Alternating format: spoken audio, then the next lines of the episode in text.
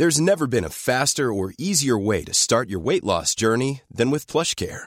PlushCare accepts most insurance plans and gives you online access to board-certified physicians who can prescribe FDA-approved weight loss medications like Wigovi and Zepbound for those who qualify. Take charge of your health and speak with a board-certified physician about a weight loss plan that's right for you. Get started today at plushcare.com slash weight loss. That's plushcare.com slash weight loss. plushcare.com slash weight loss. Escuchas. Escuchas un podcast de Dixo. Escuchas Guavisabi con Cecilia González y Pamela Gutiérrez.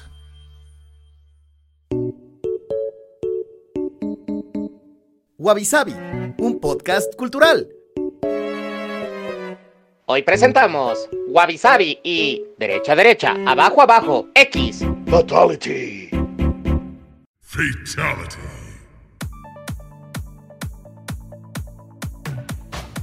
Hola, bienvenidos a un episodio más de Wabi Sabi. Yo soy Pamela Gutiérrez. Y yo Cecilia González. Y en este episodio vamos a seguir con el tema de Corea, pero ahora enfocada a la industria de videojuegos. Y para los que no les suene mucho esto de Corea, bueno, hay que especificar Corea del Sur y los videojuegos, las ganancias generadas por esta industria a nivel global alcanzaron los 148.8 mil millones de dólares durante 2019 y América Latina fue la región con el mayor crecimiento porcentual sobre el año anterior. Y pues justamente Corea del Sur es de los más grandes de este tipo de entretenimiento, un poco silencioso a veces, pero ahorita vamos a hablar de, de, ese tema. Y para este episodio, como Ceci y yo no sabemos prácticamente nada de videojuegos, tenemos, exacto, tenemos un invitado muy especial que es Tommy, un gamer experto que nos va a contar más de, de esta industria. Y bueno, Antonio León, mejor conocido en el mundo de los videojuegos como Tommy, es licenciado en comunicación por parte de la Universidad Panamericana,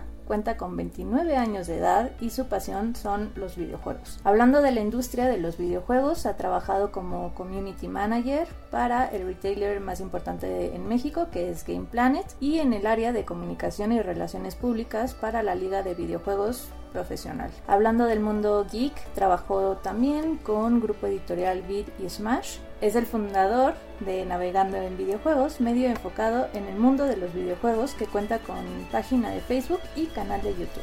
Así que Tommy, muchas gracias por acompañarnos en el episodio de hoy. Chicas, bueno, muchas gracias eh, por la invitación antes que nada y pues nada, un honor poder estar aquí con ustedes hablando de videojuegos. Pues oye, o sea, la verdad y ya te lo hemos recalcado muchas veces, tenemos un conocimiento pues bastante arcaico, por lo menos en mi, mi situación, o sea, con matar patitos de Nintendo y jugar Abduken en las farmacias, ya sabes, del Mortal Kombat, entonces tú vas a ser la estrella del show el día de hoy. Ok, ok, voy a intentarlo, a ver si puedo responderte a todo lo que me preguntes. Voy a, voy a tratar de estar al nivel. Un PC Bank es un tipo de negocio surcoreano donde los clientes pueden jugar videojuegos en línea por una tarifa fija. El concepto es muy similar a un cibercafé, pero con computadoras de última generación mucha memoria RAM e internet de máxima velocidad para jugar deportes electrónicos como batalla en línea, disparos en primera persona y licencias de rol multijugador entre otros. El coste medio de la tarifa oscila entre los 500 y 1500 won, entre 10 y 90 pesos aproximadamente por hora. Dado que muchos permanecen abiertos las 24 horas, suelen contar con servicios de bar y cafetería. Se estima que hay más de 20.000 PC Bank solo en Surcorea. Además, que es una actividad social y punto de reunión entre amigos y jugadores típico para los fines de semana. Oh, avisabi. Wabi-sabi. Bueno, ya para entrar en, en tema, Tommy, ¿tú sabes o sea, cuáles son las compañías más importantes de desarrollo de videojuegos en Corea o cómo, cómo funciona ese mundo? Claro, bueno, justo un poquito antes de entrar al aire, bueno, antes de grabar, mencionábamos algunas empresas muy importantes del mundo de los videojuegos en el mundo en general, ¿no? Pero bueno, yo sé que este es un programa enfocado 100% en Corea y hay algunas que se pueden resaltar, por ejemplo, Netmarble Games, que ha desarrollado diversos juegos para celulares, ¿no? Incluyendo, por ejemplo, Seven Nights, Raven y Everybody Marvel. Juegos de celulares, en pocas palabras, han hecho también varias cosas como, por ejemplo, de Dragon Ball, bla, bla, bla. Lo que tiene Corea es que ha sido pionera en, en muchos aspectos, hablando del mundo de los videojuegos, como por ejemplo leyes y muchas, muchas cosas. Entonces, bueno, este estudio allá piensa que juegan mucho en línea. A uno de sus géneros favoritos, por ejemplo, son los RPG o los MMORPG, que vendrían siendo juegos eh, multijugador masivos, ¿no? Por decirlo en pocas palabras. Uno, otro estudio que yo creo que vale la pena resaltar por la popularidad que ha tenido el título, por ejemplo, es eh, Blue Hole, ese se llama el estudio desarrollador, que fueron los desarrolladores de PUBG. Este es un juego PUBG Player Unknown Battlegrounds, ¿no? Que es como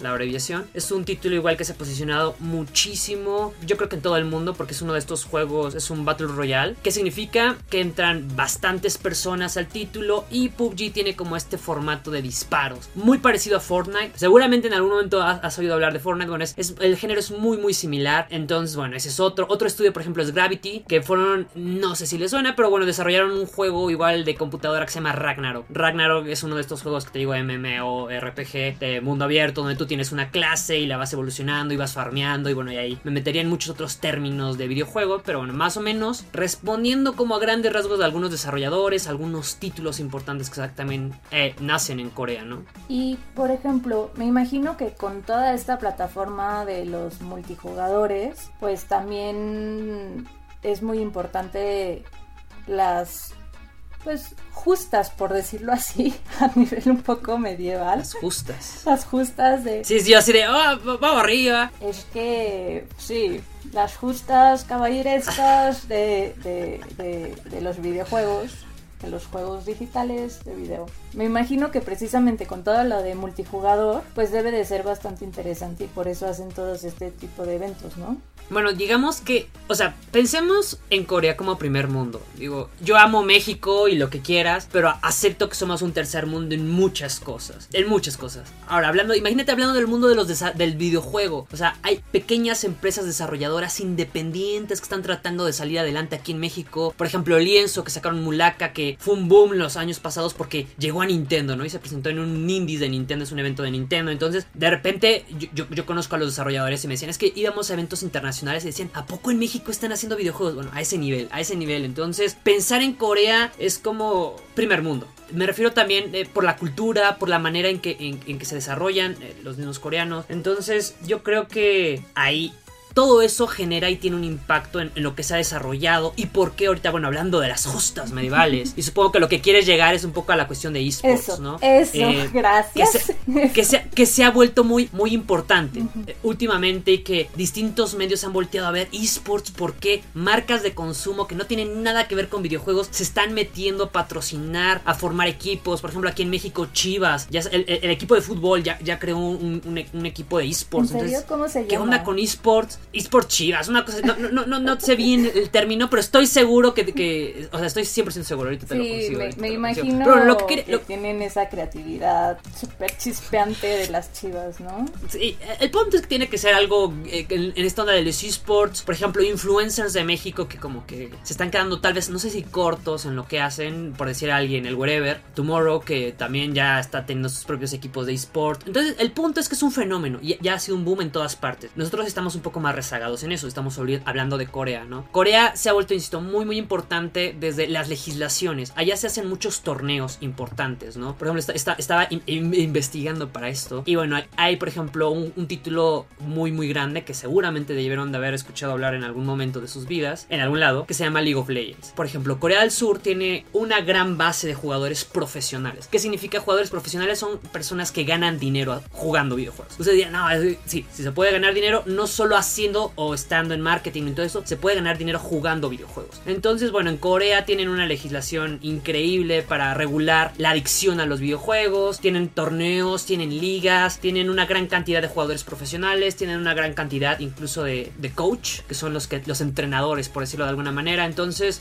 partamos de que decía, primer mundo. Ahora, primer mundo, ¿qué, qué, qué más tiene el primer mundo? Para empezar, yo creo que tienen, bueno, estuve investigando igual ahí, algunos datos, tienen una, una base de internet muy estable, ¿no? Entonces, no podemos comparar el internet que nosotros tenemos, que en algunas zonas, de, hablando de, de la ciudad de todo México, no llega fibra óptica, ¿no? Entonces, hay como ciertas cosas que nos siguen manteniendo rezagados, a diferencia de Corea, que está, no sé, en auge tecnológico, en auge Sí. en muchas otras cosas. De hecho, Tienen una Ah. perdón, ahí sí, Corea es el país con el internet más rápido del mundo desde Correcto. hace varios años, ¿no? Y en este tema de los videojuegos en particular, creo que sí es eh, una gran ventaja que aquí de, ay, ya se me cayó otra vez. No, aparte, si tú, que si tú quieres jugar como profesional, volve- volvemos al punto. O sea, tú probablemente las personas que no, están no son tan adeptas al mundo de los videojuegos, pues crecen. Creen, no, este, este chavo está jugando y perdiendo el tiempo, ¿no? Que es como el concepto básico. Pero más bien, o sea, hay personas que, insisto, puedes ganar dinero jugando videojuegos. jugando videojuegos, sí. Entonces, claro, si tú, si tú piensas en, ok, ¿qué podría ser que fuera un mal jugador? A veces no solo es tu habilidad. El internet juega una parte muy importante si estás hablando de juegos de este tipo de, de títulos, como por ejemplo League of Legends, PUBG, Fortnite. Entonces, el ping, que es como es el tiempo de respuesta que tienen los jugadores en los juegos de disparo, en los juegos de estrategia por tiempo real, que también se juegan mucho ya en Corea. O sea, hay como ciertas cosas. Entonces, bueno, yo volvemos al punto. Primer mundo, tienen un gran internet. Más del 50% de la población de Corea son videojugadores. No sé, el 63% del mercado es PC online, 34 móvil. O sea, tienen como cosas que tú dirías, bueno, en México.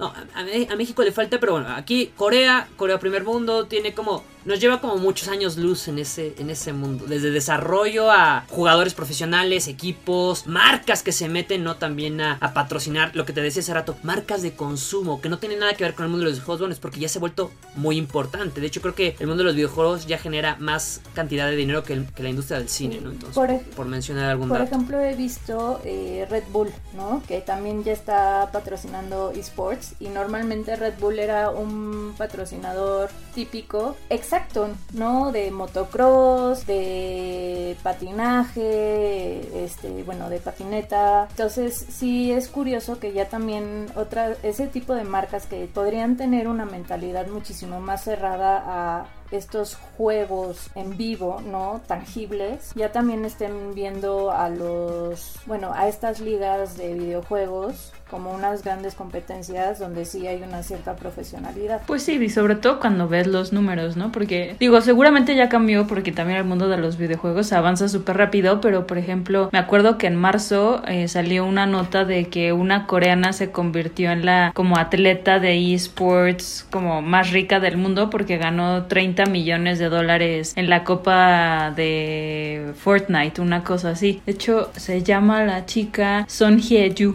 ¿no? O sea, y eso fue en marzo. No sé si ahorita ya alguien más ya le quitó como ese título. La corona. Exacto, pero pues es que dices, por un torneo así, no que no cueste trabajo ganarla y así, pero como que tú dices 30 millones de dólares por sentarte a jugar, o sea, como que todo, o sea, sí suena así de estratosférico, ¿no? Pues de hecho, el año pasado, y siguiendo por la misma línea que tú estás mencionando, que esto ya es como más reciente, pero bueno, el año pasado fue un boom mediático eso. Fue el torneo de Fortnite, ¿no? En Estados Unidos. Y bueno, resulta que, boom, un adolescente de 16 años gana 3 millones de dólares eh, por jugar Fortnite. Entonces tú te quedas a ver, un niño de 16 años va a un torneo, gana 3 millones de dólares, ¿qué estoy haciendo con mi vida, no? Entonces, bueno, o sea, te replanteas muchas cosas y dices, ¿qué está pasando? ¿Cómo puede ser? Que A mí que me sí. los patitos de Nintendo.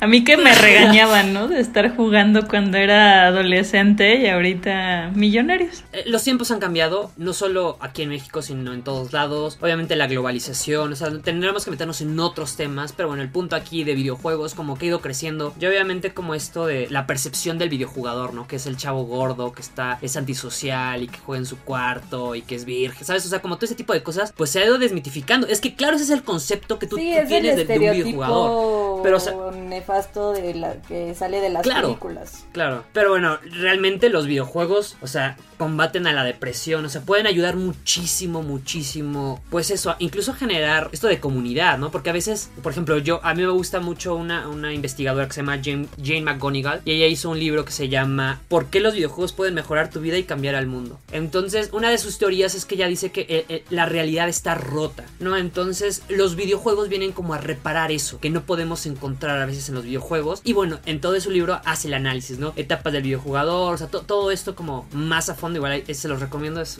una de mis lecturas de cabecera, por aquí lo tengo, igual porque probablemente use algunas partes para tratar estos temas aquí con ustedes, chicas. Pero, pero bueno, el punto es esto, creo que me faltó, eh, nos metimos de lleno a esports y todo esto y el auge, pero definir también un poco el término de esports, ¿qué, es, qué son los esports en general? Los esports es esto que vendría siendo el deporte electrónico. Por ejemplo, ahorita con la pandemia, pues muchos aquí en México, ¿no? No puede ser, cancelaron todas las ligas de fútbol, ¿qué está pasando? Que no sé qué. ¡Boom! Incluso ya, los chivas, lo que te digo, empiezan su equipo de fútbol y empiezan a, a, transmitir torneos de FIFA. O sea, fútbol, o sea, ¿sabes? O sea, a ese nivel. Entonces, bueno, los esports, te digo, son deportes electrónicos, una actividad entre dos a más jugadores, que se juega de una manera profesional o amateur. Y bueno, el punto es este competir para tratar de ver quién es el mejor, ¿no? Sería como más o menos por ahí una pequeña definición de esports. Oye, o sea, ahorita que decías justo este tema de las competencias, ¿no? Que sí, profesional o amateur. O sea, para los que pues ahí sí que no tengo que decir, nunca hemos participado en una de estas competencias. ¿Cómo son? Así, ¿cómo la, se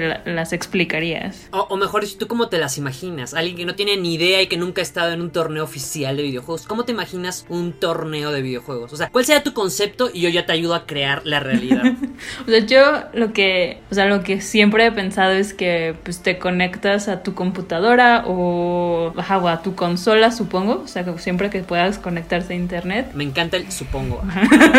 sigo, te sigo escuchando. Y este, y ya, y quedarte horas ahí jugando así hasta la madrugada, porque además, o sea, algo que sí como que tengo presente es que, por ejemplo, a veces mi hermano tenía que, no sé, quería jugar con personas pues en otro país, entonces obviamente los horarios son un desastre, ¿no? Porque dependen de dónde sea como, pues, la sede, por decirlo de algún modo. Entonces, no sé, yo me imagino gente así a las 3 de la mañana, este, como tomando Red Bull alguna cosa así para, para no quedarse dormido y así horas jugando. Pero, o sea, no tengo ni idea de cómo te inscribes, cómo te enteras, este... O sea, tu pregunta de cómo son, más bien no es a cómo ya es un torneo en forma. Tu cómo son te refieres a todo el proceso de cómo se hace un torneo de videojuegos y qué es lo que tiene que ser un jugador para llegar a eso. O sea, creo que tu, tu pregunta entonces va más allá de cómo son, cómo es un torneo, es cómo es todo el proceso. ¿Esa era tu pregunta? Sí, sí. ¿Sí te entendí bien? Sí, si quieres así. O sea, como para alguien que no tiene ni idea y de repente dice, quisiera entrar a una competencia o quiero ver una competencia, porque eso también es importante, ¿no? Las puedes ver y no necesariamente participar. O sea, ¿qué tienen que hacer? ¿Dónde se meten? Ok, bueno, insisto, México ha sido un poco más complicado en toda esta. O sea, si yo conociera a alguien que me dijera, es que yo quiero volverme profesional, le daría ciertos consejos, pero sé que es un poco difícil. Partamos desde el mismo, desde lo que te decía, de cómo ven los papás, ¿no? Que imagínate que tus hijos, no sé si tengan hijos o no, yo no tengo hijos, pero bueno, no, no me imagino papás grandes de, ya sabes, de de la época de los 80 o antes, teniendo hijos y, ah, es que no puedes jugar porque es pérdida de tiempo, no sé qué. Bueno, hay que desmitificar un poquito todo ese tipo de cosas. Hablamos de, o sea, ese caso del chico de Fortnite que ganó 3 millones de dólares, así me encanta mencionarlo porque, ¿sabes? O sea, es como, a ver, si él puede ganar esto, tú como su papá, ¿no te gustaría que tu hijo ganara, no sé, un millón de pesos, por decirte algo? Pero bueno, a ver, una de las cosas interesantes de jugar videojuegos es que influye mucho. Haz de cuenta que como en el cine hay géneros de películas y así, en el mundo de los videojuegos también hay géneros. Entonces, cuando tú quieres hablar de, juegos competitivos, pues hay géneros. Y de ahí tenemos que partir desde, la premisa de, ok, ¿es un juego de uno contra uno o es un juego que tienes que jugar por equipos? Por equipos me refiero a, no sé, League of Legends, un juego de uno por uno, por ejemplo, estaba pensando en algún juego de peleas, por ejemplo, tipo Street Fighter o Mortal Kombat o, no sé, Injustice, por mencionar algunos títulos, ¿no? Que son, que hay competencias de estos títulos. Entonces, muchas veces, pues imagínate aquí un niño que diga, sí, yo voy a dejar la escuela y me va a poner a jugar, ¿de qué vive? ¿No? Entonces, es como, hay, todo un ecosistema que se va formando para que los jugadores puedan, esto se vuelva su modo de vida, un estilo de vida y puedan, pueda ser redituable. Yo, yo, por ejemplo, ahí mencionaba en mi currículum, ¿no? Yo estuve trabajando en la Liga de Videojuegos Profesional aquí en México, que eso, o sea, digamos que su, matriz es Media Pro. Media Pro en, Europa pues tiene como canales muy importantes de, de eSport, que diga de eSport, de, de, fútbol y competencias importantes. Y eso, bueno, Media Pro tuvo, tiene, como vertientes y una de esas vertientes es la Liga de Videojuegos Profesional, ¿no? Que una de las cosas de los países de Latinoamérica que estaban evaluando para venirse, bueno, llegaron a la conclusión de que México es, es, un océano azul en el cual está como lo que te decía, tercer mundo, creciendo, el auge. Entonces vinieron para acá y ellos están implementando mucho esto de que, de que se vuelva profesional, ¿no? Liga de Videojuegos Profesional, ¿no? O sea, que haya jugadores, equipos. Aquí la palabra clave es equipos. Muchas veces uno solo tiene que aceptar que no puedes, aunque sea un juego de uno contra uno, por ejemplo, Hearthstone. Hearthstone es uno de mis juegos favoritos. Aquí atrás hay una almohada, dice Well Played. Es justo de repente una de las cosas que puedes decir en el título, ¿no? Es un juego de cartas, es un TCG. Y aunque tú juegas de uno contra uno y puedes ir practicando, hay, hay jugadores que tienen coach, ¿no? O sea, que te ven jugar y te van diciendo, no, esta jugada era mejor. O entonces tienes que pensar en un ecosistema como en equipos. Necesitas un equipo de. Por ejemplo, League of Legends es obligatorio que, sean varios, ¿no? Porque hay como varias líneas y distintas estrategias y muchos héroes. Entonces, partamos desde el punto de que, ok, quieres volverte profesional y quieres jugar a ese nivel un videojuego, busca un equipo, busca entrar a una organización o algo así del juego que te guste, ¿no? Yo juego Hearthstone, ¿no? Yo, por ejemplo, yo no estoy en un equipo profesional, pero yo, yo he tratado de volver profesional en Hearthstone. Entonces, Hearthstone es un título desarrollado por Blizzard Activision, Activision Blizzard. Entonces, lo primero que yo les recomiendo a las personas es, ok, busca en su página oficial cuando hay torneos. Claro, tú quieres jugar profesional, pero si no sabes cuándo, es, es, la fecha, ok, entonces busca esas fechas importantes. Últimamente, por todo esto, bueno, incluso antes de la pandemia, se está manejando mucho una plataforma en internet que se llama Battlefy. Battlefy es donde organizas torneos, literal. Entonces, mismo Blizzard puede organizar ahí un torneo. No sé, por ejemplo, ahorita, eh, cada fin de semana, hace poquito, organizaron un evento para LATAM para Latinoamérica en el cual eh, eran como desafíos especiales y solo podían entrar 256 personas. Entonces, eh, no sé, la convocatoria la sacaban un lunes, tú tenías pues, de ahí para registrarte y se, jugaba el sábado, los sábados. Entonces, te tienes que registrar, entrar obviamente dentro de las 256 personas que se inscriben. Obviamente te piden ciertos requisitos, estos eran como desafíos especiales, tenías que armarte decks especiales, pensando en el juego de cartas. Obviamente tienes que demostrar que tu cuenta es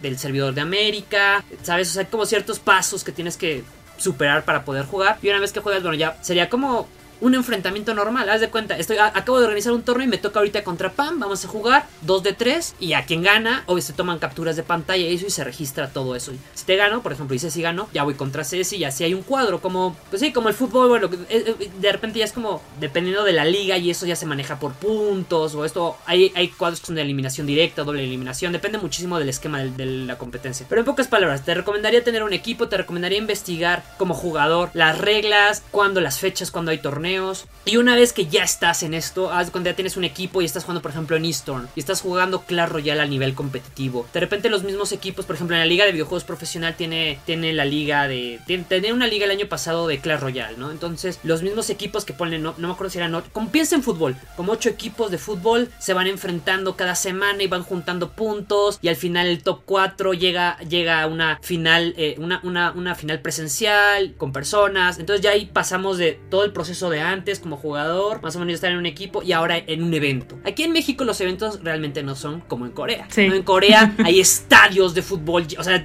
te imaginas, o sea, piensa así, lo, piensa un partido de fútbol gigante, pero de videojuegos. como si fuera la final de la Champions, ¿no? sí, sí, sí, así una locura, una locura. sí. Sí, sí, sí. Sí, hasta tienen espectáculos, ¿no? Como de la, el inicio y la clausura y con mucha tecnología. Eso sí he visto como clipsitos. De repente, Fortnite, regresemos a Fortnite. Ha habido de repente, dentro del mismo juego que presentan una nueva temporada o que hacen eventos especiales, artistas eh, de, no sé, de música que van y hacen un concierto virtual dentro de Fortnite. O sea, los videojuegos neta han, roto un buen de barreras respecto a esto. Te digo, México, los eventos son medio pequeños, pero si nos vamos a Corea del Sur, o sea, insisto, son, son top en todo lo que hacen. Los eventos son celebridades, o sea, los jugadores ganan y cuando ganan hay un trofeo y todo un público. Y tú te preguntarías por qué alguien pagaría por ir a ver a alguien jugar, ¿no? Bueno, aquí yo te pregunto, ¿por qué alguien pagaría para ir a ver un torneo de fútbol si no está jugando? es no, es como... o sea, hay distintas connotaciones, ¿no? El, formar parte de, de, algo, de un equipo, el estar en el escena, en, no sé, en un estadio de fútbol y gritar, no, tira acá, no sé qué. Es como lo mismo, no juega esto, o sea, el estar con tus amigos, piensa en personas que les gusta lo mismo y están ahí. Entonces, bueno, para resumir, es toda una industria y es como todo un proceso desde jugador eh, novato hasta volverte profesional y tener un coach y entrenamiento, porque lo mismo que entrenas como en un deporte, si quieres volverte bueno en cualquier videojuego es lo mismo. Tienes que tener sesiones de práctica, o sea, sabes, tienes que ser muy riguroso con las cosas que haces para poder triunfar y llevarte 3 millones de dólares, ¿no? Y ahorita seguimos hablando de este tema. Vamos a una pausa muy rápida y seguimos con esto. Y ya estamos de regreso con Tommy, que nos está contando de las competencias de los esports. Y cuéntanos un poquito, por ejemplo, ya estás viendo que en Corea son tan importantes, tienen una... Me imagino que tienen una federación propia de esports coreana, ¿no? Como una ONG, ¿no? Que se llama, si no me equivoco, KESPA que, se supone se, se fundó como en, en, 2000, en, el 2000, que es la Korea Esports Association, ¿no? Esto prácticamente fue porque piensa que ya es tanto esta onda competitiva que tenían que empezar a regular, ¿no? Imagínate que empiezas de repente a hacer torneos, empiezas a tener una entrada de ingresos fuerte, entonces, bueno, obviamente ya aquí se pusieron las pilas, eh, entonces, bueno, esto entró como a, regular bastantes de los torneos, por ejemplo, allá irónicamente juegan mucho StarCraft, o jugaban mucho StarCraft, ¿no? Título de Blizzard la, compañía de la que yo juego Hearthstone, bueno, tienen eh, StarCraft. Entonces allá jugaban mucho esto a nivel profesional, entonces bueno, tienen que entraron como parte de miembro del Comité Olímpico de Corea eh, y el eSports Federation International como a, regular todo ese tipo de eventos, los que te mencionaba de League of Legends que ya han hecho como más de... O sea, en, una, en un solo año hicieron como nueve torneos de League of Legends, que League of Legends es... O sea, estamos hablando no, no de juegos pequeños, estamos hablando de juegos muy importantes de la escena competitiva, pues a, este nivel de eSports. Por ejemplo, Dota 2, Counter Strike. Que son bastante masivos, ¿no? En cuestión de también a nivel internacional, ¿cuántas personas lo están jugando? ¿Cuántas personas lo están jugando? ¿O cómo? ¿O nada más fue cotación? a, a lo que me refiero, o sea, son muy importantes por el nivel, o sea, la cantidad de personas que lo juegan, no solamente en Corea, sino a nivel internacional. Son juegos muy populares. O si tú fueras la empresa que va a organizar el torneo, de cuántos espectadores y cuánta audiencia vas a llegarle, ¿no? Con, ese título y cuántos jugadores y todo lo. Porque piensa que no, no solo es organizar el torneo, es la venta de boletos, la comida, la publicidad, el marketing del título, el desarrollo, bla, bla, bla. O sea, ahí entra como hay muchas cosas. Bueno, entonces hicieron esto también porque allá son, por el punto, primer mundo, tienen incluso reglas para regular los torneos. O sea, van muy fuerte contra, por ejemplo, personas que hacen trampa, ¿no? Que tal vez aquí, por ejemplo, un título que se puso popular hace poco fue, no sé si se ha sonado, se llama Fall Guys. Seguramente vieron por algo por ahí en sus feeds de Facebook o Twitter o Instagram de unos monitos de color como de, colores que tienen una cara y un no sé, se, ven muy, muy, extraños, pero bueno, hubo mucho porque se, volvió un boom. O sea, bueno, ya en estas semanas cambió un poco con Among Us, pero igual Fall Guys sigue sigue, por la cuestión de la pandemia y todo esto que es un título igual para jugar con muchas personas. Entonces, no sé por qué te estaba diciendo, recuérdame un poquito por qué te estaba diciendo todo esto de, de Fall Guys. Ah, por lo de las medidas legales. Ah, sí. Haciendo, por ejemplo, el título salió en PlayStation 4 y en PC. Entonces, obviamente hay muchos hackers que quieren hacer trampa para ganar, porque es difícil. O sea, tú lo ves y dices, ese juego está muy sencillo. No, es un juego de baña, de práctica, de, agarrarle la onda. Entonces, en, computadora había muchos tramposos. Entonces, por ejemplo, en este lado lo que hacen es, ok, pusieron como medidas en, Steam para que en cuanto haya un tramposo, o sea, literalmente que no pueda terminar ni siquiera la partida, ya lo estén baneando, ¿no? Pero, por ejemplo, allá en, Corea eh, puede haber hasta multas, cárcel, o sea, es, es una locura porque lo... O sea, piensa que siempre lo exageran. Bueno, no es que lo exageran, pero lo llevan como al otro nivel, ¿sabes? Sí, de hecho, o sea, algo que hemos venido platicando en los diferentes episodios sobre Corea es que como que, a diferencia creo de otros países así como México, como que el gobierno utiliza mucho las regulaciones, o sea, no nada más justamente para poner multas y cosas por el estilo, sino también como para impulsar la misma industria, ¿no? Es como una manera en de que el poner orden permite pues que crezca y que llegue a niveles, no sé, tipo el K pop, ¿no? Que también a la hora de que el gobierno empezó como a regularlo todo, pues permite el crecimiento, pero un crecimiento como mucho más controlado, ¿no? Que aquí de repente de ya todo es pirata, uh, así. Este, y creo que en los videojuegos es otro ejemplo de eso, de cómo una oportunidad que se empezó a dar de manera orgánica y que en la cápsula justamente se menciona un poco el tema de los PC banks o como digamos aquí le decimos café internet, pero no es Café no internet, es, claro. ajá, no, es, no es lo mismo porque allá hasta tienen computadoras especiales para videojuegos y Tienes un cuarto, hay, hay lugares que son Exacto. como cuartitos y los rentas, o sea, es, es- otro rollo, ¿no? Bueno, investigando obviamente varía mucho, ¿no? Pero por ejemplo, lo que decíamos de que el gobierno de Corea ha sido como muy estricto buscando la, profe- la profesionalización y te digo que allá hay muchos jugadores, o sea, piensas en algún título fuerte y seguramente hay un coreano que ha ganado, ¿no? Entonces es así como De hecho, rayos. cuando veo a mi novio jugar, así de repente él está muy feliz. Es uno, no les puedo decir el nombre, se me olvidó, pero justo es como en equipos y de repente es como, ay, ya llegaron los coreanos porque es el momento, supongo, en el que empiezan a despertar, ya sabes. Y es así como, oh, si están en mi equipo, qué padre, pero si no, ya perdimos. Así. O sea, pensemos que, por ejemplo, a veces si me, me preguntaba más o menos como cuáles penas o ese tipo de cosas, ¿no? De repente hay penas que van desde los 18 mil dólares hasta dos años de prisión. ¿Por qué? Porque ya en Corea surgieron varias cosas. O sea, piensa que, no sé, por ejemplo, World of Warcraft o títulos así de línea. O sea, piensa en los RPG, los MMO muy grandes, masivos. Imagínate que tú eres nueva y no te vas a echar toda, toda tu vida jugando un título para alcanzar el nivel de alguien que ya tiene. Entonces allá se daba, por ejemplo, también mucho lo que se llamaba boosting, que es que hay empresas que se dedicaban a, subirte al nivel de tu cuenta, ¿no? Entonces todo eso es trampa, entonces ellos tuvieron que tener como generar todo este tipo de regulaciones para impedir esto, entonces este tipo de regulaciones no solo afecta a profesionales, también incluso afecta a, un novato que quiera darle, da- darle al juego, ¿no? O sea, sí, me gusta eso porque profesionalizas algo. O sea, cuando tú juegas algo, lo padre es que entras en, en- en una lógica, en un mundo donde hay ciertas reglas. Entonces, si quieres estar en ese mundo, tienes que seguir esas reglas para poder conseguir un objetivo. Lo que, o sea, siento que por eso los videojuegos como de repente tienen cosas más claras que incluso un trabajo en la vida real. A veces tú tienes un trabajo y bueno, ¿cuál es mi objetivo? No tengo que hacer eso todos los días, pero no tienes ni siquiera la retroalimentación. O sea, hay como ciertos factores que tendrían que decir, ok, estoy haciéndolo bien. Un videojuego es directo. Por ejemplo, Tetris. Ceci, decías que a mí me gusta mucho Tetris. Pero ¿por qué te gusta Tetris? Si es un juego en el que sabes que vas a perder. Algo que sabes de Tetris es que vas a perder. Tetris, o sea, la- la- la- algo lógico de Tetris es que vas a perder. Ese título vas a perder. Tarde o temprano vas a perder. Te- lo juegas por, por masoquista o Sí, lo que tiene Tetris. Bueno, ajá. borrar líneas.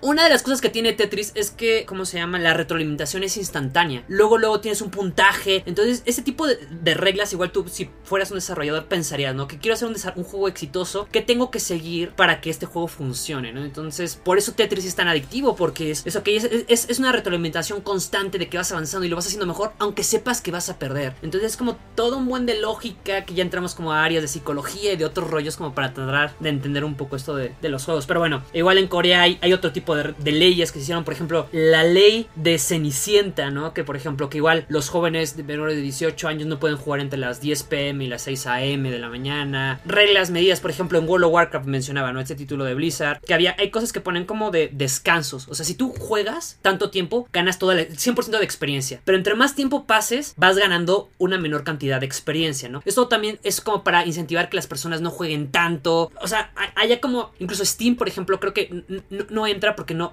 o sea, no, no, no, puedes, no puedes jugar en Steam allá en Corea porque no, no, no pasa las medidas, ¿no? Que tienen todo el gobierno de Corea. Entonces, la, la regulación allá sí está muy, muy fuerte. Una pregunta, Tommy. Y Ujú. como es en el caso de los deportes presenciales como el fútbol, este, y bueno, cualquier de atletismo, etcétera. Aquí también hay reglas antidopaje, porque me imagino que pues deben de aprovechar algunas personas precisamente para estar este más tiempo o para aguantar por ejemplo estos días larguísimos para terminar un quest me imagino ahí también hay cuestiones de antidoping Hace rato estaba hablando de, por ejemplo, si tú quieres entrar a, nivel profesional, pues tienes que entrar ideal en un, un- equipo y tu equipo entra a una liga. Aquí en, en México, por ejemplo, el ejemplo que les decía es la liga de videojuegos profesional. Entonces, hay como, cuando tú entras como jugador, te mandan el, el rulebook, que es como tu, manual de qué es lo que puedes hacer o no y todas las reglas, ¿no? Entonces siempre, casi todo, todo, todos los juegos tienen como términos, ¿no? De, por ejemplo, del play fair, lo de juega limpio, todo ese tipo de cuestiones de antitrampas. Por ejemplo, hay ciertas cosas que si tú haces o dejas de hacer, te pueden banear, te pueden sancionar, incluso te pueden sacar de un equipo. Pensemos, por ejemplo, en un juego donde se supone que es en equipo y resulta que tu equipo tiene un jugador que no es tan bueno y tú subcontratas a alguien para que juegue el torneo con la cuenta de, esta otra persona. O sea, contratas a otro jugador profesional. Todo eso, todo eso está mega sancionado. También, también, obviamente, no puedes llegar a un torneo, no sé, drogado, no sé, ¿sabes? Entonces, se ha ido fortaleciendo todo ese tipo de cosas. Obviamente, Insisto, hay países donde es más estricto todo esto que en otros, pero ha, ido más bien por la cuestión de cómo ha ido avanzando un poco la industria. Yo, te, yo te, cuento un poquito de esto de lo que yo he visto en, en, mi tiempo, por ejemplo, en la LVP, ¿no? Y pasando a un tema que luego es medio, ay, no sé, como controversial, entre como que falso o como de incomprensión. Por ejemplo, hay un, hay un programa que es como hasta en las mejores familias, pero coreano, que se llama Hello Counselor, que lo pueden ver en YouTube con subtítulos y así. Pero como que uno de los temas más que de repente sale, no es el más común, pero sí hay varios casos, es como de ya sabes, de alguien adicto a los videojuegos o como adicto más bien a los a los PC banks, estos como cuartos donde van a jugar, pues porque están abiertos 24 horas, o sea, me acuerdo en particular del caso de un chico que estaba como en edad de estar en la universidad, pero en lugar de ir a la universidad, sí pasaba pues días enteros en, eh, en estos lugares, que además ahí se podía bañar y puede comer y todo el asunto. Y me acuerdo que había uno que decía, o sea, le preguntaron, ¿cuánto es el mayor tiempo que has pasado en el PC Bang? Y dijo que habían sido como dos meses, ¿no? O sea, como sin ir a su casa. Entonces, y ya sabes, y esto también creo que es una visión sobre todo de las personas que no crecieron con videojuegos, ¿no? Así de, ay, es que empiezas a jugar y te haces adicto, ¿no? Y ya no haces otra cosa. O sea, pero tú, tú cómo ves esto siendo gamer? O sea, es como real, ya sabes, es obviamente el, un solo loco ahí que sí le pasa a esto. Ahorita lo que quería mencionar es que rescatando un poco lo que menciona este programa, que supongo que es como La Rosa de Guadalupe o algo así. Eh, Hasta en las mejores familias. señorita Laura. No, Ajá, ah, sí, ajá, sí, una cosa es que Mi hijo, Ajá, sí, exacto. De hecho, de hecho, Corea, te digo, ha sido como muy fuerte tanto, por ejemplo, en, las penas a jugadores que hacen trampa. Por ejemplo, ahí también hicieron un, un, programa creado por el gobierno de Corea, que era el salto hasta la escuela de rescate de Internet, ¿no? Donde se supone que era un campo creado para curar a los niños que son adictos a los juegos en línea o de Internet. Allá se, se toman muy en serio todo, todo esto, pero, o sea, yo creo yo creo, me preguntabas, ¿no? Como jugador, ¿qué opinas? Yo creo que como jugador y como muchas otras cosas que hago, todo, todo, todo, todo en exceso es malo, ¿no? Creo que es el eslogan que usan en el alcohol y en, en, todo, en todo, en, muchas cosas que podrían ser adictivas. Entonces yo creo que en exceso es malo, claro, pero también pensar lo que te decía al inicio, el problema, a ver, ¿por qué creemos que el juego es malo? Yo creo que todo tiene que ver también con una cuestión de lenguaje. Partamos desde que es juego, no juego, las connotaciones de juega limpio, lo que te decía, ¿no? Porque muchas veces no juegues conmigo, ¿Por qué juegas conmigo? Porque probablemente alguien se, va a aprovechar de ti. Entonces tendríamos que ir desde la connotación de la palabra de juego y todo ese tipo de cosas de la etimología y ir analizando dónde surgió el juego, cuál fue el primer juego. Pero bueno, a, grandes rasgos yo creo que todo tiene, todo tiene su cosa si lo excedes. Por ejemplo, yo aquí que te puse, los juegos hacen felices a las personas eh, porque ofrecen un trabajo arduo que se realiza por voluntad propia y al parecer prácticamente nada hace tan felices a los seres humanos como el esfuerzo. Y tú dirás, ¿cómo puede ser que un juego te requiera esfuerzo? No, claro, es que lo que te decía, hay juegos incluso para pensar, hay juegos como Sudoku o este tipo de cosas así, donde tienes que poner en práctica muchas otras cosas y, todo esto me, me, basa un poco te digo, de lo que dice Jay McGonigal, ¿no? De que tal vez la realidad está rota, entonces las personas buscan, lo que te decía, personas que tal vez en su trabajo sienten que, sienten que no los están aprovechando, ¿no? Es así como rayos, o sea, neta me ponen a hacer esto en mi trabajo y llegas y lo que quieres es, es, tener un juego, algo que te demande, porque entre más difícil sea, el sentimiento de victoria es mucho más grande. Entonces ahí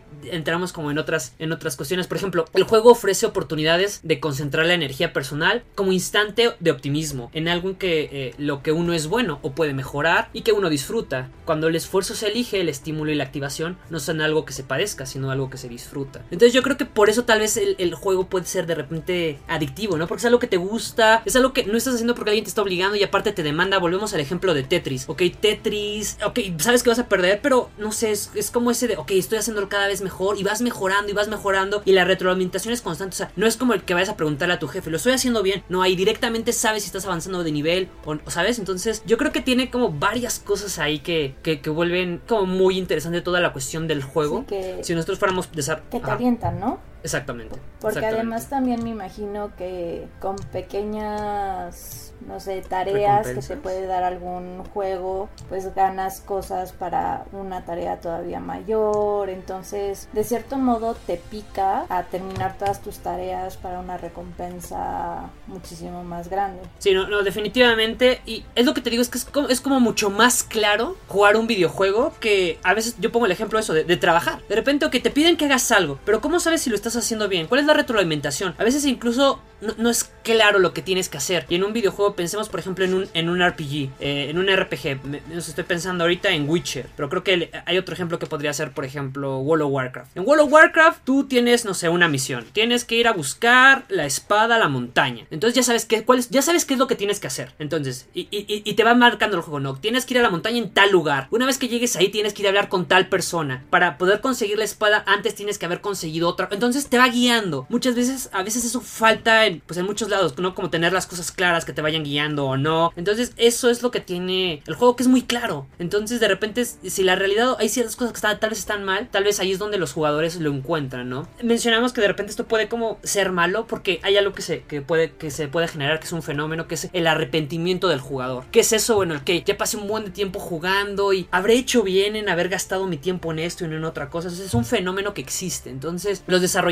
han pensado obviamente en, en vender juegos, pues, es un mercado, pero ¿cómo le haces para que un jugador juegue juegos, pero aparte tenga una vida y gane dinero para comprar más juegos. O sea, todo tiene que ser un ecosistema. Entonces, lo que yo te decía, de, si lo llevas a un extremo, pues creo que se podría como exagerar, ¿no? Y hablando de otra cosa, ¿qué te dan los juegos? Eh, hay, como dos, dos, dos factores eh, que te dan psicológicos, por decirlo de alguna manera. Ahorita tengo aquí uno muy claro que es el fiero. Eh, y, lo voy a leer tal cual de- de- del libro de McGonigal, que... la palabra fiero es un adjetivo que significa orgulloso en italiano y los diseñadores de juegos lo adoptaron para describir ese éxtasis emocional para el que no se dispone eh, de una buena palabra en inglés. Fiero es lo que sienten las personas luego de triunfar sobre la adversidad. Es lo que te decía de que de repente entre más grande sea el reto, es esto de sí lo hice, no, al fin pude pasar ese nivel o no, no, sabes o Tetris, no, sí al fin logré tal tal cosa. Entonces son como también ciertas cosas, no sé, como sabes que bueno, aquí Fiero lo, lo mencionan de esa manera, pero cosas que te sigue dando el juego, entonces creo que creo que es algo que está muy completo y que por eso llama a las personas pues eso a seguir jugando, ¿no? Sí. Y bueno, aquí creo que, que hiciste un hincapié a tener un equilibrio, ¿no? Que hay que pensar en todo con medida, nada con exceso y no al revés de todo Claro. con exceso y nada con medida. Y entiendo perfecto, ¿no? Muchas veces cuando se trabaja, hay veces que estás como ese personaje en videojuegos cuando todavía no le entiendes muy bien al control, que está caminando sin avanzar contra la pared, así, y error 404 not found, que dices, bueno, ¿y ahora qué estoy haciendo? ¿O está bien o está mal? Porque bien dices, ¿no? Hay veces que el jefe nunca te da retroalimentación y pues obviamente en un videojuego te dan un corazoncito más de vida o más moneditas o lo que sea y dices va y entiendo no que hay veces dependiendo un poco de, de la actitud de la persona y de la personalidad de la misma que pues puede tender a preferir la vida del videojuego, el personaje que se ha creado dentro de estas plataformas, que de la vida real, ¿no? Me acuerdo de un caso, pero yo te estoy hablando, digo, sin exagerar, 15 años, hace 15 años, cuando existía Second Life.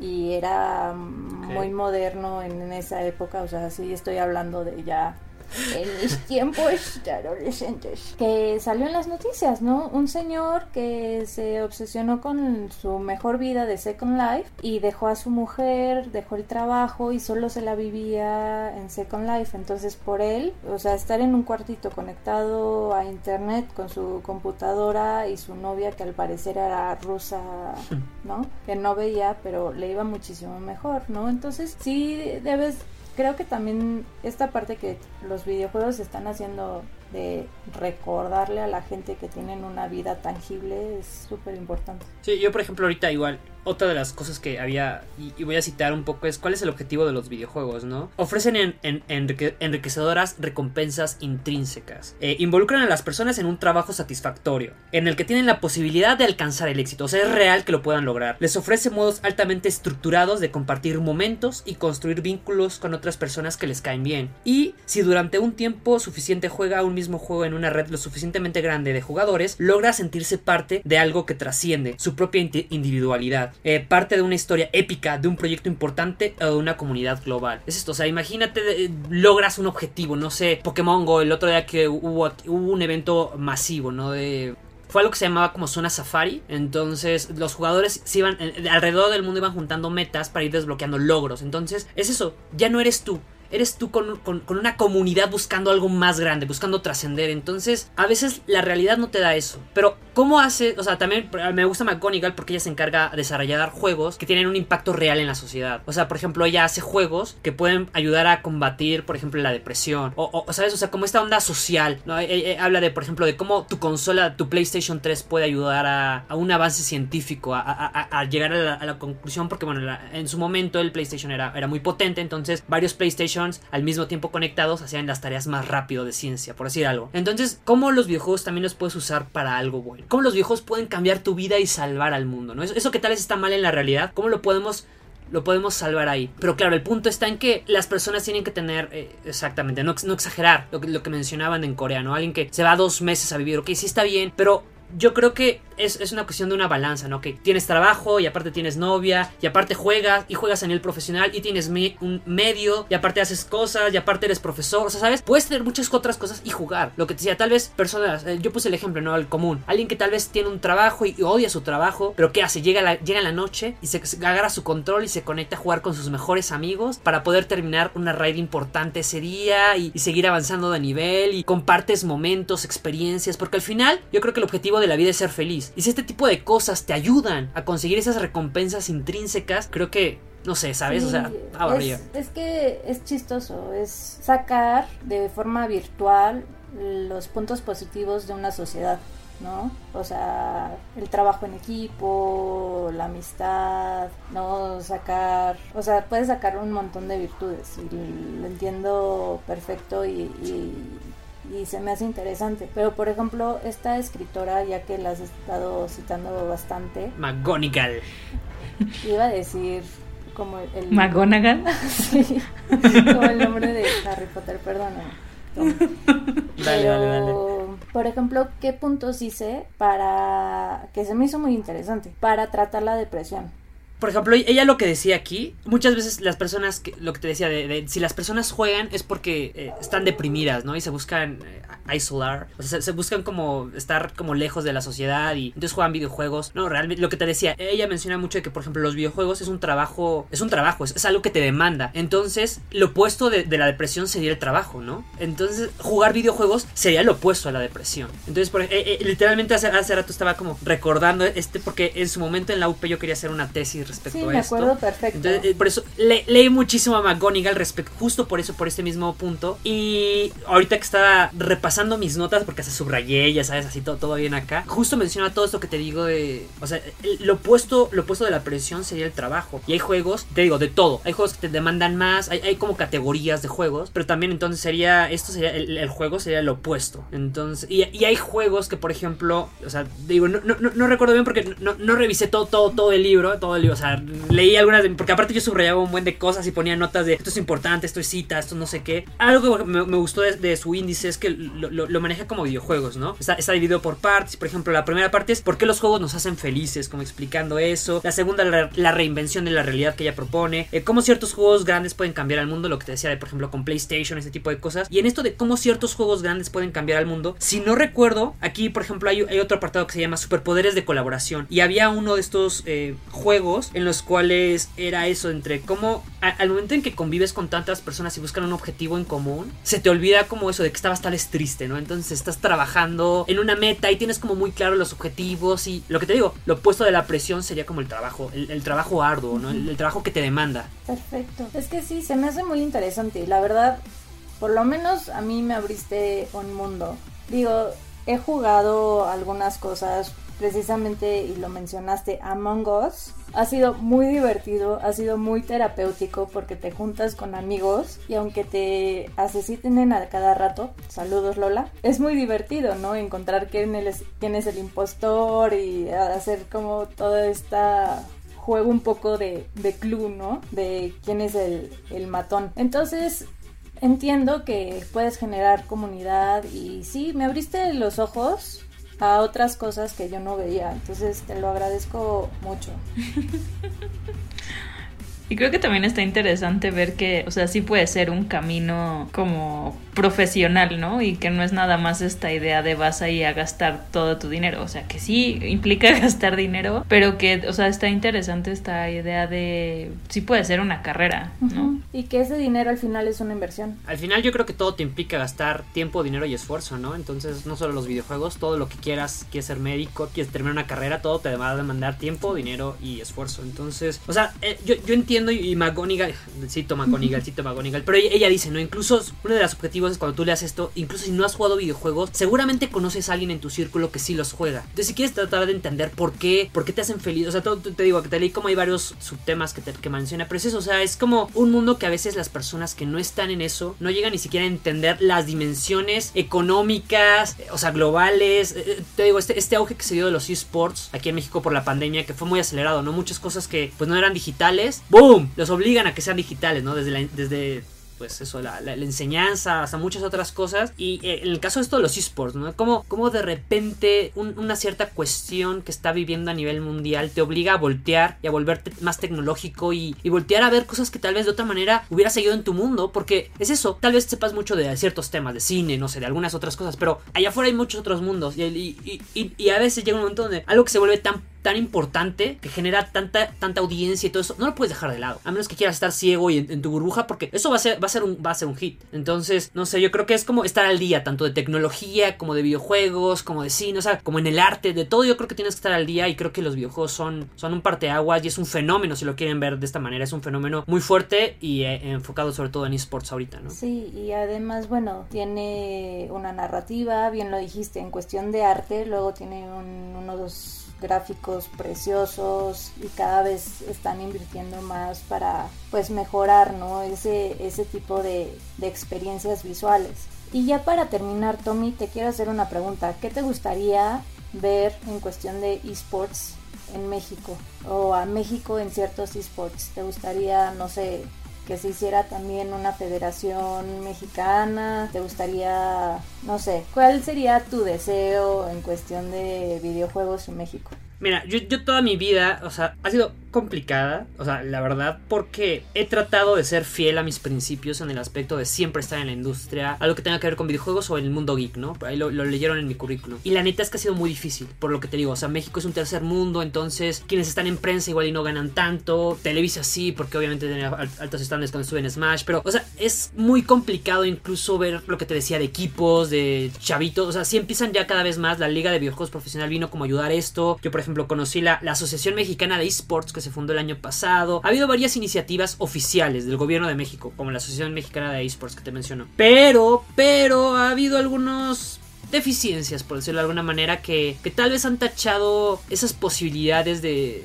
Yo creo, no voy a hablar de política con ustedes ni nada de eso, pero algo que, que me llama mucho la atención del, gobierno actual es que, hablando de López Obrador, es que su lema o, todo, todo su, su, su, ideología ha sido para pelear contra la corrupción. Hablando del mundo de los videojuegos en México y todo ese tipo de cosas, yo siento que hay ciertas cosas que han vuelto... O sea, México es un país muy sencillo para hacer mucha corrupción en muchos aspectos. Y eso ha impactado al profesionalismo en el mundo de los videojuegos. A mí que me gustaría, a mí me gustaría ver jugadores profesionales mexicanos, por ejemplo, en Hearthstone, el título de lo que yo juego, que, lo, que, triunfen y que salgan allá. Pero, por ejemplo, aquí uno de los mejores, empanizado, un, chico de, Veracruz, que va y, compite, pero es, de bajos recursos. Entonces, de repente clasificas y te vas a, jugar a, Las Vegas, el boleto de avión. O sea, ¿cómo tantos detalles que no hay apoyos. O sea, ya hay marcas, es cierto, que empiezan a, Pero, o sea, siento que seguimos en pañales en una cuestión como de profesional, profesionalizar a, jugadores. O sea, también no de que, ah, sí, yo, yo voy a ser profesional solo porque juego 10 horas al día. No, no, no, no. No solo es jugar por jugar. Insisto, necesitas que alguien te vea y te diga cómo mejorar. Porque, claro, puedes dedicarle mucho tiempo y nunca mejoras. Y si nunca juegas con alguien mejor que tú, tampoco va a subir tu nivel. O sea, hay como muchas cosas, igual que en los deportes, en, lo que quieras, en fútbol. Si juegas siempre con las mismas personas, nunca vas a subir de nivel. Necesitas, ¿sabes? Foguearte con cada vez personas mejores, mejores, mejores, mejores. Entonces, a mí me gustaría ver, no solo en Hearthstone, en los demás títulos, más apoyo también por la parte de las marcas. Yo conozco jugadores profesionales, por ejemplo, de King of Fighters, que es un juego de, peleas muy parecido a Street Fighter, que igual, o sea, e, e, este chavo igual, o sea, tú piensas que tal vez, depende mucho del sector, por ejemplo, los chicos de esports del mundo de juegos de carrera, es, que también como, como hay razas, ¿no? En el mundo de los juegos de carrera, tal vez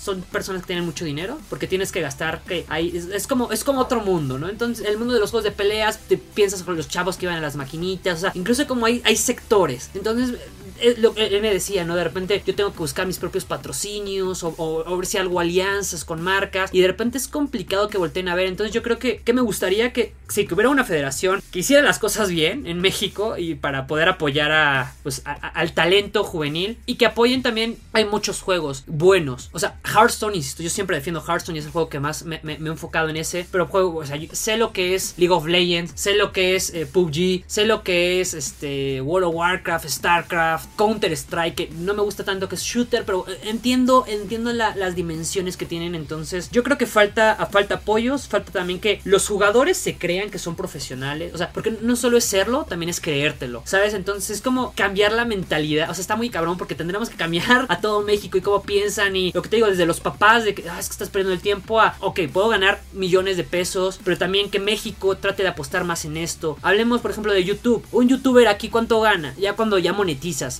ganas muy abajo, por ejemplo, de lo que ganas en Europa o en Estados Unidos. Entonces, ¿cómo quieres competir, hablando de streamers o de Twitch o de todo este tipo de cosas, cómo quieres competir en un sueldo decente por no decir bueno, contra. O sea, en México, es, o sea, no sé. Hay fugas de cerebros. Por ejemplo, M. Caleo, el mejor jugador de Super Smash Bros. del mundo, es mexicano. Y ya no juega en México. o sea, juega para Estados Unidos y se vaya a jugar. O sea, Ah, ¿sabes? Falta, faltan apoyos, falta una federación como en forma, faltan, falta que no haya corrupción en el mundo de los videojuegos en México, para, para no ir lejos. Ok, pues espero de corazón que pronto se resuelva este tipo de cosas y podamos ver pues algo muchísimo más reglamentado y muchísimo más patrocinado para los gamers y jugadores profesionales aquí en México. Y lamentablemente se nos está acabando el tiempo, pero Tommy bien sabrás que cada vez que terminamos uno de nuestros episodios cerramos con nuestras moralejas del día con un haiku. ¿Podrías leernos tu tu super haiku. Ok, sí, o sea, ojo, yo nunca había hecho un haiku, entonces probablemente no sea el mejor del mundo. Traté de entender lo de las sílabas y que son, ya sabes. Eh, entonces, bueno, hice algo y bueno, ya está. Espero que les guste. Es hoy voy a jugar, mañana reiré feliz y ¿quieren tacos? Es un gran combo ganador el tuyo, ¿eh? La verdad. Yo, sé, o sea, sabía que algo ahí iba. O sea, es, como motivacional. Es hoy me voy a divertir, mañana voy a reír feliz. Y, quieren tacos. Los tacos te hacen feliz también. Entonces está. Tacos.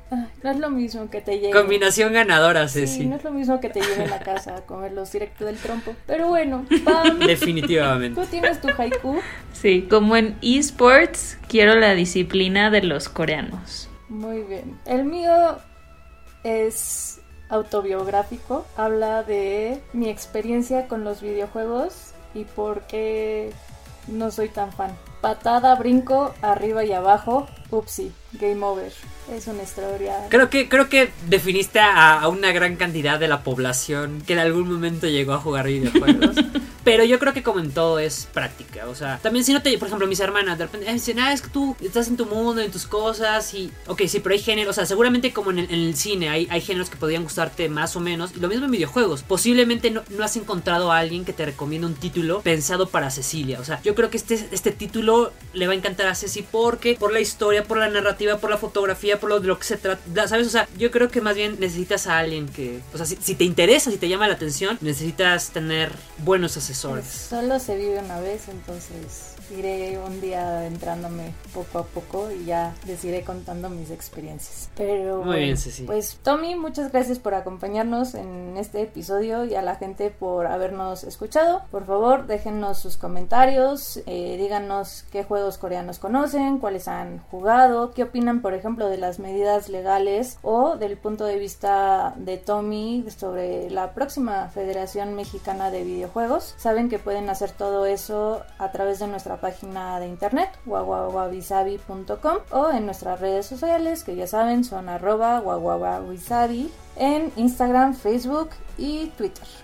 Tommy, ¿dónde te podemos seguir?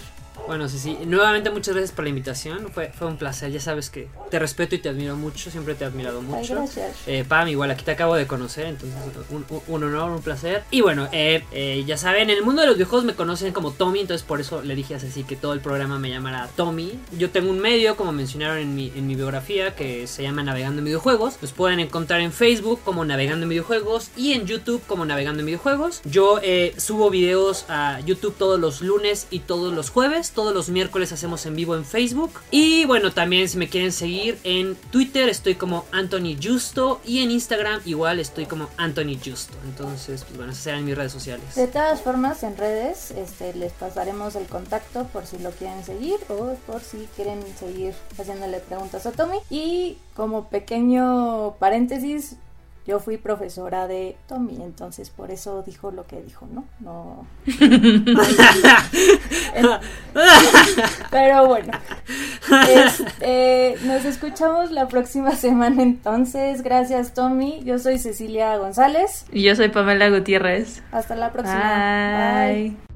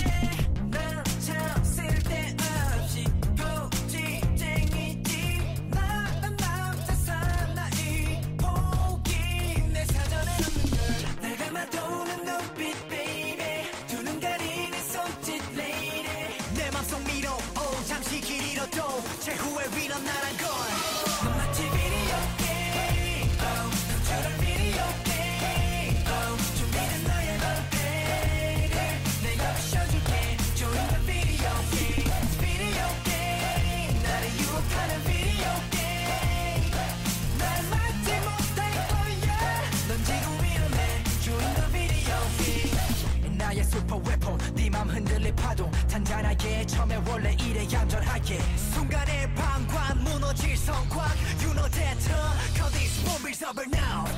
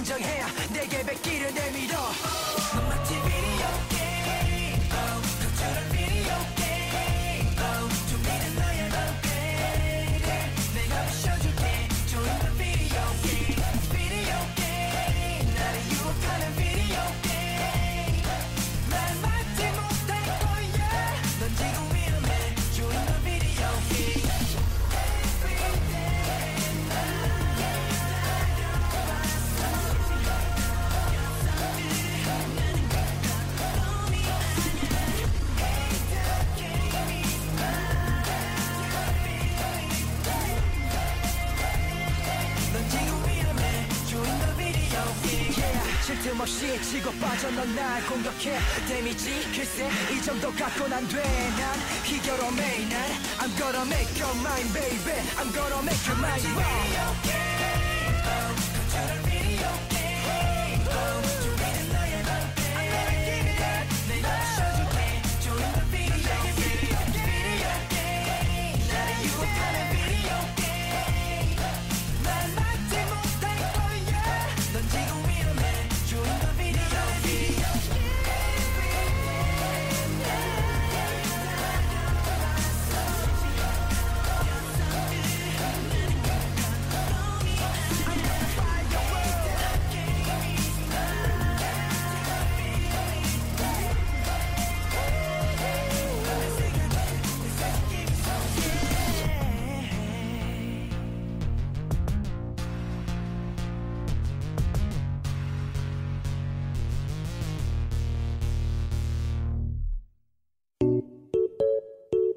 No te pierdas el próximo episodio la próxima semana. Esto es Wabi Sabi.